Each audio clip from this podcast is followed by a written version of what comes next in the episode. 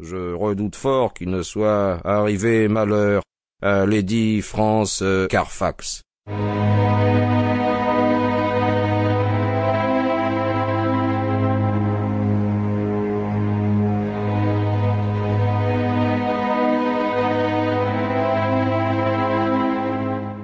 Cette soudaine chute du général au particulier me détendit.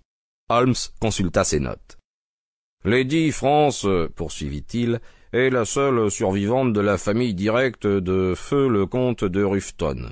Vous vous en souvenez peut-être, l'héritage fut dévolu aux descendants mâles. Lady France n'obtint que des ressources limitées, soutenues toutefois par de très anciens bijoux d'Espagne, en argent et en diamants curieusement taillés. Diamants auxquels elle était attachée, trop attachée sans doute, car elle refusa de les confier à son banquier et les transporta à travers le monde avec elle.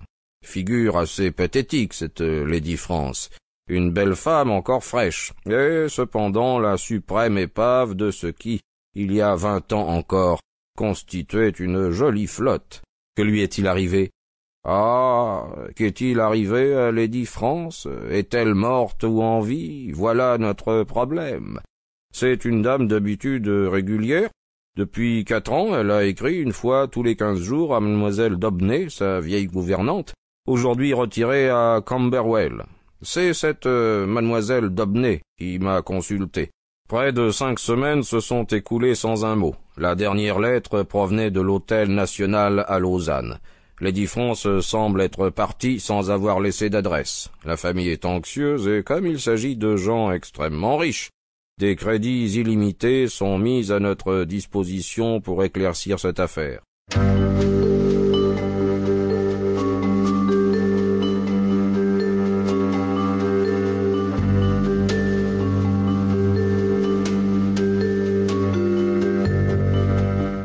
Mademoiselle Domney est-elle l'unique source de renseignements?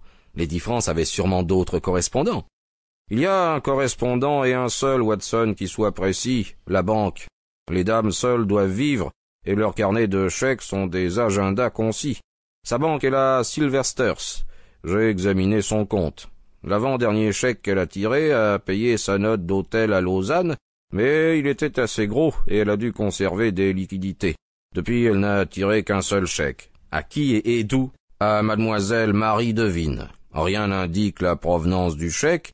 Il a été payé au Crédit Lyonnais de Montpellier il y a moins de trois semaines, c'était un chèque de cinquante livres. Et qui est mademoiselle Marie Devine? Je l'ai découvert. Elle était la femme de chambre de Lady France Carfax. Pourquoi a-t-elle reçu ce chèque? Nous ne le savons pas encore, mais vos recherches éclairciront certainement bientôt ce mystère. Mes recherches? D'où cette expédition revigorante à Lausanne. Vous savez qu'il m'est impossible de quitter Londres tant que le vieil Abraham se vit dans une telle terreur. Et puis, d'une manière générale, il vaut mieux que je ne quitte pas l'Angleterre. Scotland Yard se sent abandonné quand je m'en vais, et mon absence provoque une excitation malsaine dans les milieux criminels.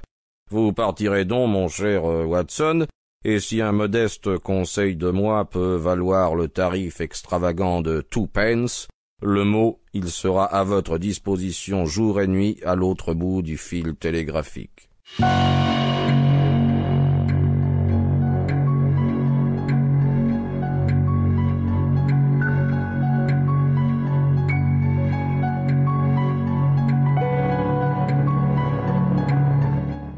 Le surlendemain, j'arrivai à l'hôtel national de Lausanne, où je fus reçu avec de grandes amabilités par M. Moser, son célèbre directeur. Il m'apprit que Lady France avait habité l'hôtel pendant plusieurs semaines et qu'elle avait été appréciée par ceux qui l'avaient rencontrée. Elle était encore belle, et elle avait dû être ravissante quand elle était plus jeune. Monsieur Moser ignorait tout de ses bijoux, mais le personnel avait remarqué qu'une lourde malle dans la chambre de Lady France était toujours soigneusement fermée à clé. Marie Devine, la femme de chambre, était aussi populaire que sa maîtresse. Elle venait de se fiancer à l'un des valets de chambre de l'hôtel, et j'obtins son adresse sans difficulté. Elle habitait Montpellier, onze rue de Trajan. Je couchai par écrit tous ces renseignements, et je me dis que Holmes lui-même n'aurait pas récolté plus adroitement les faits.